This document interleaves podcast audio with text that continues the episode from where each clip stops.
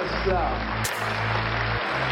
si vous ajoutez à cela le bruit et l'odeur, J'ai des mains faites pour l'or et elles sont dans la merde. Une gare, c'est un lieu où on croise. Le monde, Chico. Les gens qui réussissent et les gens qui ne sont rien. Et tout ce qu'il y a dedans. Dans ce pays, il faut d'abord faire le fric. La meilleure façon de se payer un costard, c'est de travailler. Et quand tu as le pognon, tu as le pouvoir. Et quand tu as le pouvoir, tu as toutes les bonnes Je, je traverse la rue, je vous en trouve, il y a simplement des gens qui sont prêts à travailler. There was a time when women social activists asked men to stand up for their rights. But this time, we will do it by ourselves. Hello à tous et à toutes et notamment à toutes puisque je sais que beaucoup de femmes m'écoutent. J'espère que vous allez bien. Je suis trop heureuse de vous retrouver dans ce nouvel épisode de podcast. Et peut-être que pour commencer, je pourrais m'excuser de mon absence et de mon retard pour cet épisode de podcast. J'ai vraiment déconné mais j'étais en période de lancement et comme vous allez pouvoir le constater, c'était pas forcément la grande joie. Mais bon, honnêtement, vous m'avez un petit peu manqué et je prends grand plaisir à enregistrer ce podcast et j'ai des super retours vis-à-vis de ce dernier, donc me revoilà. J'espère ne pas avoir d'autres retards du genre et réussir à garder un bon rythme pour 2024. Je sais pas si vous écoutez ce podcast depuis un moment, mais vous savez, j'avais du mal à lui trouver un nom. Et c'est pour ça que ce podcast a enfin trouvé son nom qui s'appelle Grosse Rageuse, le podcast des meufs déterminées, engagées et aigries. Comme je disais tout à l'heure à Elisabeth Doyle, je ne sais pas si vous la connaissez, c'est l'entrepreneuse que j'apprécie tout particulièrement. Non, ce podcast n'aura pas pour but ultime de critiquer, d'être négatif, etc. J'ai juste décidé de prendre le contre-pied de cette positivité toxique et culpabilisante et de vous proposer un truc un peu plus drôle, un peu plus léger et un peu plus vrai. J'espère que ça vous plaira. Aujourd'hui, je vous propose un podcast tout à fait actionnable. Je vais vous donner mes trois meilleurs tips pour planter votre lancement. Donc j'espère que vous êtes bien assis, que vous êtes en train de boire votre café. Enfin peut-être que vous êtes aussi en train de faire le ménage and whatever, mais en tout cas j'espère que vous êtes concentrés parce que ça va être un podcast full valeur qui va vous apprendre comment vraiment essuyer un échec. Peut-être que vous le savez ou peut-être que vous ne le savez pas parce qu'en début de semaine j'en ai parlé sur LinkedIn, mais j'ai raté mon dernier lancement. Et quand je dis que je l'ai raté, c'est que je l'ai vraiment raté, j'attendais 10 personnes et je n'en ai eu qu'une qui a signé avec moi, mais pas grâce à ce lancement, pas grâce à ce que j'ai mis en place, mais parce qu'elle me suivait déjà en amont et qu'elle avait presque déjà choisi de travailler avec moi, elle attendait juste que des places se libèrent. Donc ce que je veux dire par là, c'est que mon lancement en tant que tel n'a eu aucun retour positif. c'est super triste de dire ça. J'en ai parlé sur LinkedIn euh, en début de semaine et j'ai eu beaucoup de retours, beaucoup de personnes qui m'ont remercié, beaucoup de personnes qui m'ont dit euh, que ça leur faisait du bien, que ça les déculpabilisait à l'heure où tout le monde parle d'argent, tout le monde parle de lancement réussi. Je me suis rendu compte qu'on avait besoin d'un peu plus de réalité dans le monde de l'entrepreneuriat et qu'on avait besoin aussi notamment d'un peu plus d'authenticité parce que tout le monde est en mode développement personnel, positive vibes et je suis totalement d'accord avec ça. Mais la vie ce n'est pas que ça. Le positif existe en opposition au négatif et le négatif existe en opposition au positif. Ce que je veux dire par là, c'est que l'humain serait dans l'incapacité de reconnaître les moments de bonheur s'il ne vivait pas des moments de malheur en parallèle. Donc, il me paraissait important d'être un peu plus dans la réalité, un peu moins dans le fantasme. Il y a des hauts, il y a des bas, et je pense que tout est bon à dire. Donc déjà, peut-être définir un petit peu de quel lancement on parle. Je suis la créatrice de la Bad Brads Only, qui est un bootcamp sur à la base de moi, maintenant trois mois, je vous expliquerai pourquoi. Un bootcamp qui a pour but d'apprendre aux femmes entrepreneuses à communiquer grâce au storytelling, au personal branding et au copywriting. Donc c'est un bootcamp hybride, c'est-à-dire que tu reçois euh, des vidéos, enfin t'as accès à une plateforme avec des vidéos, des exercices, et puis on se voit tous les vendredis pour discuter, pour se challenger, pour faire preuve d'intelligence collective et arriver à, atteindre nos objectifs. Je n'ai que cette offre, en tout cas c'est mon offre phare, parce que je ne fais plus de coaching one-one, mais on pourra en parler à l'occasion dans un autre épisode si ça vous intéresse. N'hésitez pas à me le dire sur Instagram ou sur LinkedIn ou par mail. Et si vous voulez, vu que ça dure, avant ça durait deux mois, maintenant ça dure trois mois, eh bien j'ai décidé faire que trois en 2024. Donc j'ai celui de juin à avril, de avril à juillet, et il y en a un de septembre à décembre. Et là j'étais dans le lancement de la euh, promo 5 qui aura lieu début janvier, à partir du 8 janvier. Alors moi j'ai tout essayé, mais mon vrai problème c'est que j'ai un problème avec la vente. Quand c'est pas mon produit que je vends, je suis une très bonne vendeuse. Ce que je veux dire par là, c'est que pendant mes études, j'ai été dans la location d'appartements et il fallait louer le plus rapidement aux personnes pour qu'il n'y ait pas de vacances locatives. Et sur ça, j'étais très bonne, j'avais mes stratégies, je me faisais des coms incroyables, j'avais des très bons salaires. Et d'ailleurs, la responsable de l'agence m'avait dit qu'elle n'avait jamais vu un chiffre pareil depuis euh, le lancement euh, de l'agence et que j'étais une très très bonne commerciale parce que j'ai un super bon feeling avec les gens, parce que je suis très empathique, enfin parce que je suis réelle quoi, je suis vraie. Et donc en fait, je suis une très très bonne vendeuse lorsqu'il s'agit de vendre des choses qui ne sont pas à moi, c'est-à-dire vendre euh, des choses qui ne m'appartiennent pas, vendre pour quelqu'un parce que c'est pas mon ego et mon estime de moi-même qui est remis en question lorsqu'on me repousse et lorsqu'on me dit non parce qu'effectivement se manger un an lorsque tu essayes de vendre c'est clairement se manger un refus. Et lorsque ça me concerne pas moi, intimement, eh bien ça va. J'arrive très très bien à vendre à l'écrit, voilà, dans les mails, dans les pages de vente, ça c'est pas un problème. J'arrive également à vendre en appel découvert, parce que je sais que la personne est attirée par mes offres, est intéressée par mes offres et qu'elle veut en savoir plus. Donc je suis totalement à l'aise avec mes offres et totalement à l'aise avec la vente. Mais j'avoue que j'arrive pas très bien à vendre avec certaines stratégies. C'est-à-dire que pour le bootcamp, ah mais vous allez tellement vous moquer, je pense. Pour la Bibio, j'ai d'abord essayé de lancer un challenge sur une semaine. Il y avait genre 150 personnes et je n'ai signé littéralement personne. Personne. Mais c'est facile, je suis tellement crétine. Oh là là, mais je sais même pas si je devrais le dire. j'ai l'impression que c'est... C'est horrible de bêtises. En fait, je suis tellement crétine que j'ai pas automatisé de séquence d'email alors que je le fais avec mes clientes et je leur demande de le faire, mais j'ai pas automatisé de séquence email de vente après le challenge et donc ça a totalement échoué, il y a personne qui a été intéressé. J'en ai un petit peu parlé dans le groupe Discord du challenge, personne n'a rejoint la Bibio et en fait, je pense que j'ai un truc un petit peu d'ego qui est putain mais pendant une semaine, on a fait des choses ensemble. Vous avez dû voir à quel point c'était trop cool, à quel point c'était trop bien, et à quel point je peux vous aider, et à quel point je suis vraiment très très forte dans mon travail, parce qu'honnêtement, je le pense. Alors je comprends pas pourquoi les gens d'eux-mêmes ne viennent pas signer. Voilà. Donc j'ai essayé cette euh, technique du challenge dont tout le monde parle, mais ça a pas fonctionné pour moi parce que j'ai pas su le faire, parce que j'aime pas en fait. Si vous voulez, je pars de la base que les gens qui sont dans le challenge, bah ils en ont un petit peu, enfin, ils sont pas intéressés au premier abord par mes offres, et donc je suis beaucoup moins à l'aise d'en parler que lorsque j'en parle sur une page de vente, par un mail ou un appel découverte, parce que là je sais qu'il y a encore un intérêt parce que la page de vente, bah t'es venu dessus, l'appel découverte, bah tu l'as réservé, et les mails tu peux te désinscrire. Alors que là, j'ai l'impression, voilà, de, je sais pas, ça me mettait mal à l'aise. Donc j'ai essayé cette technique. C'était un échec, un vrai, un cuisant. J'étais un peu triste et puis après quelqu'un m'a dit, enfin d'autres amis à moi m'ont dit mais lance une masterclass, euh, ça marche très bien. Et là, ben un échec. J'ai aussi fait une masterclass. Je crois que j'avais aussi 150 inscrites. Il y en a que 40 qui étaient présentes et il y en a zéro qui ont pris un call découverte, sauf une. Mais comme je vous ai dit, cette personne me suivait depuis un moment. Elle attendait déjà que je sorte une offre, donc pour moi, c'est pas grâce à la masterclass, même si elle était à la masterclass. J'ai automatisé des mails incroyaux, oui j'aime bien utiliser le terme incroyaux au lieu d'incroyable, une séquence d'emails de 8 mails qui était juste un échec. J'ai relancé toutes les personnes qui avaient cliqué dans mes mails. Tu pouvais cliquer sur le replay, tu pouvais cliquer pour prendre un rendez-vous Calendly, tu pouvais cliquer sur la page de présentation de l'offre. J'ai écrit à toutes les personnes qui avaient cliqué sur l'une de ces pages en vain. Il y a peut-être deux personnes qui m'ont répondu. Ah oui, si, j'ai vendu une autre place pour la Bibio, mais pas pour celle de janvier, pour celle d'avril. Et j'ai eu six personnes sur liste d'attente pour celle d'avril. Voilà, pour être tout à fait honnête. Mais pour celle de janvier, eh bien, je n'ai vendu qu'une place. Qu'une place.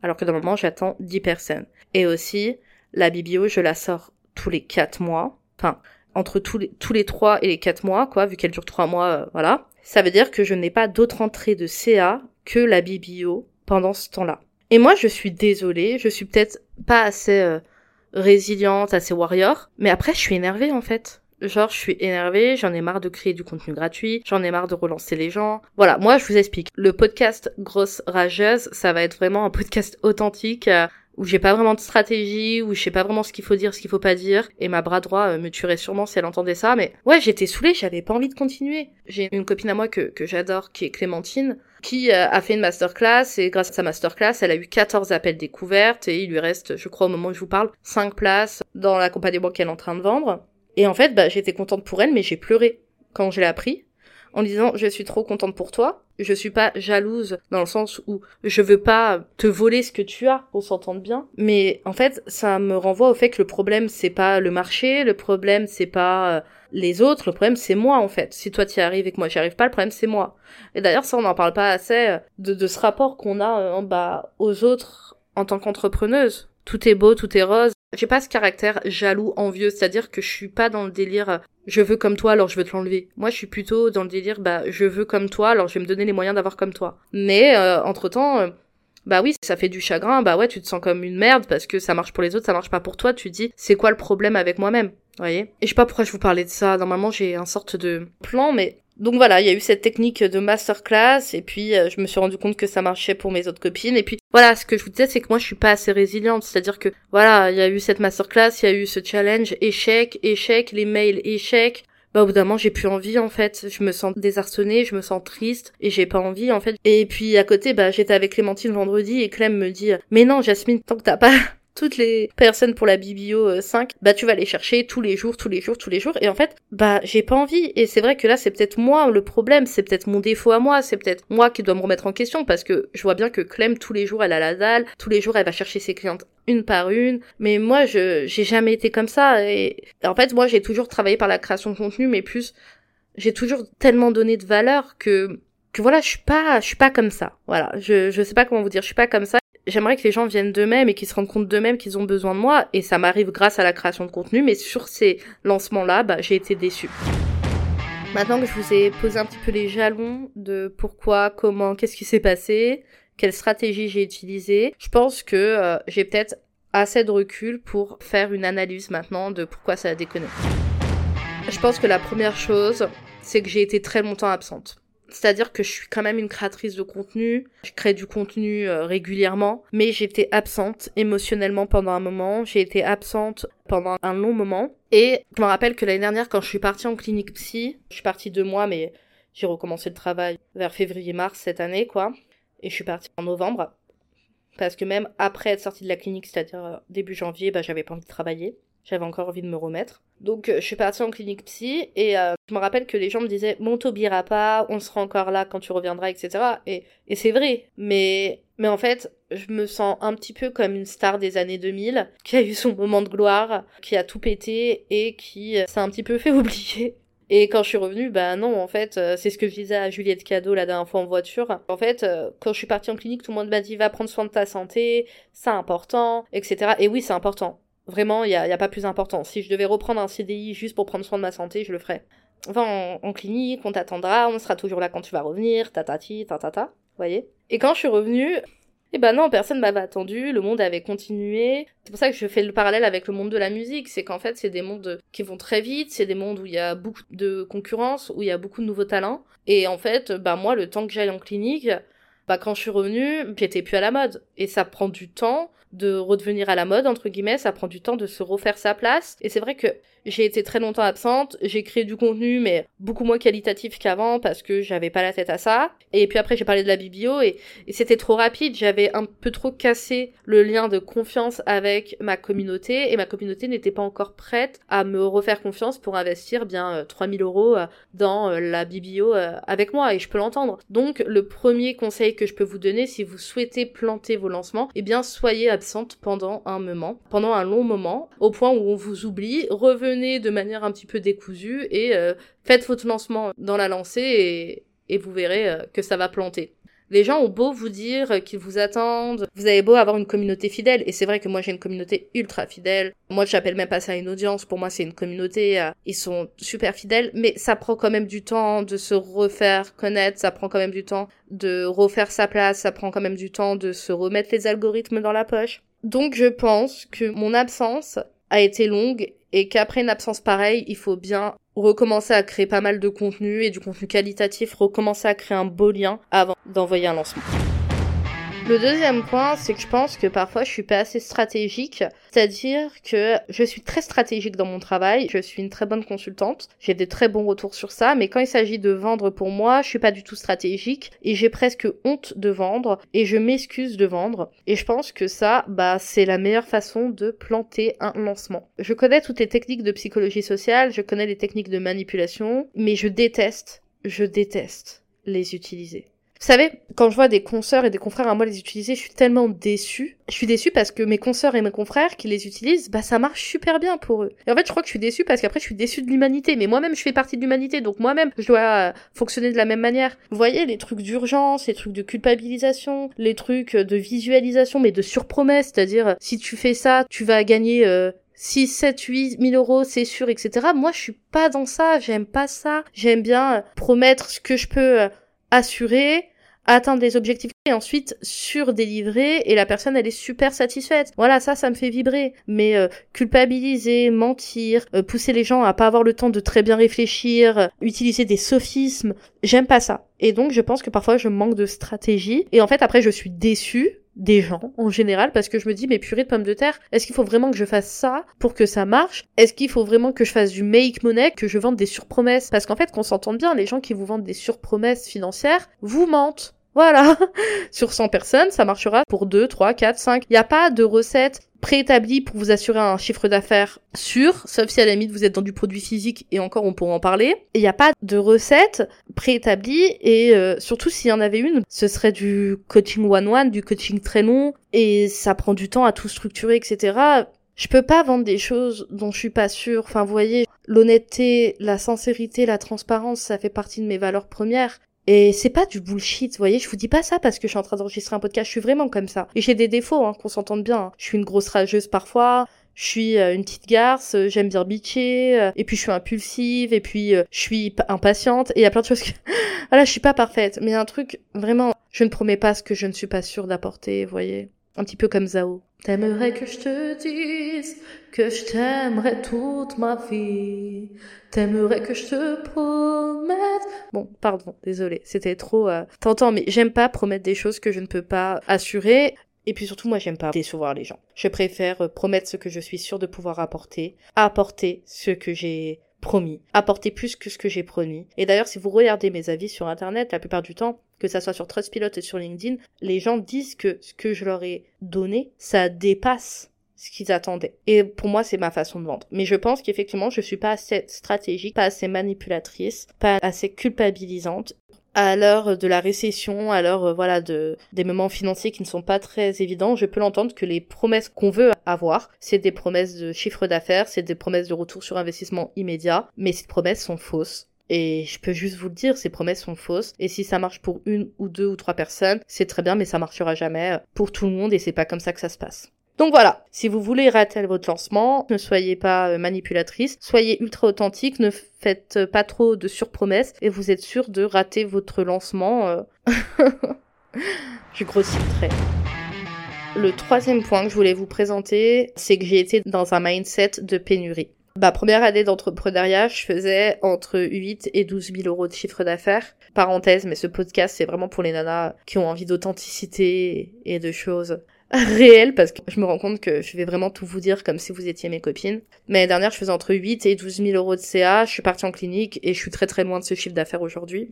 Sauf exceptionnellement, mais c'est plus stable comme l'année dernière. Et je suis un peu dans un mindset de pénurie, je pense. Et dans un mindset de manque. Et je pense que parfois ça se voit. Et la pénurie et le manque c'est pas séduisant. C'est comme quelqu'un qui a envie de baiser avec vous parce qu'il a juste envie de baiser. Ça donne pas envie, t'as juste l'impression de fréquenter un chien euh, de la casse euh, qui veut te ken, mais comme il pourrait ken n'importe qui. Et donc c'est archi pas séduisant. Ce qui est séduisant, c'est quand les gens n'ont pas besoin de vous, c'est quand les gens n'ont pas besoin de vendre, ça roule pour eux. Et j'avoue que bah là, c'est pas mon cas. Et donc je pense qu'à un moment, j'ai été, à un moment, et pourquoi mentir? Encore un tout petit peu maintenant. Grâce à ce, à cet épisode de podcast, j'essaie de prendre de la hauteur aussi et faire un petit peu ma thérapie, c'est ma catharsis. Donc encore un petit peu maintenant, mais ça va mieux. Mais à un moment, j'ai été vraiment dans un mindset de pénurie, de manque. Je pensais qu'à vendre parce que j'avais peur. Et donc, tout mon contenu était tourné vente, vente, vente. Et moi, je sais que les gens ne me suivent pas pour ça. Les gens n'achètent pas chez moi pour ça. Mes ventes se sont toujours faites de manière ultra douce, en DM ou euh, en appel découverte, mais avec un lien très très fort. J'ai un lien très très fort avec ma communauté. Et donc là, j'avais tellement besoin de vendre que tous mes contenus étaient euh, tournés vente, vente, vente. Mais j'ai jamais vendu comme ça. Moi, j'ai toujours vendu en étant juste moi-même.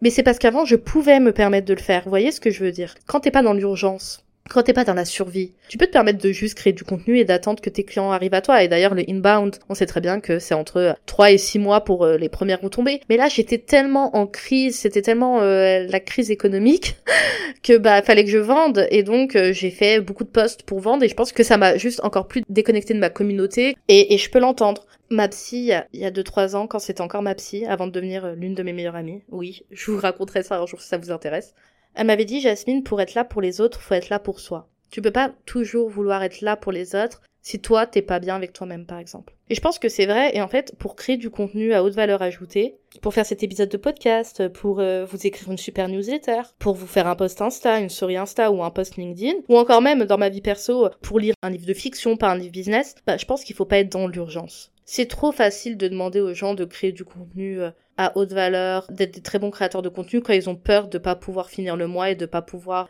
manger. Bon, ça a jamais été mon cas, je vais pas mentir. Ça a jamais été mon cas parce que, hamdoulilah, grâce à Dieu, j'ai une famille qui m'épaulera toujours même si j'ai des gros coups durs. Mais ce que je veux dire par là, c'est que, pour moi en tout cas, créer du contenu, écrire, ça me demande d'être présente. Ça me demande d'être dans le moment présent. Et c'est vrai qu'il était très difficile pour moi de faire des belles newsletters, de faire des posts sympas, enfin bref, de créer du contenu en étant dans l'urgence. Parce que j'avais peur et donc j'étais dans la vente et la survente. Mais la vente et la survente, eh bien, ça donne pas envie. Ça donne pas envie. Moi, ça m'a jamais donné envie. Les personnes qui m'ont closé sont des personnes qui n'ont jamais vraiment prospecté de manière frontale.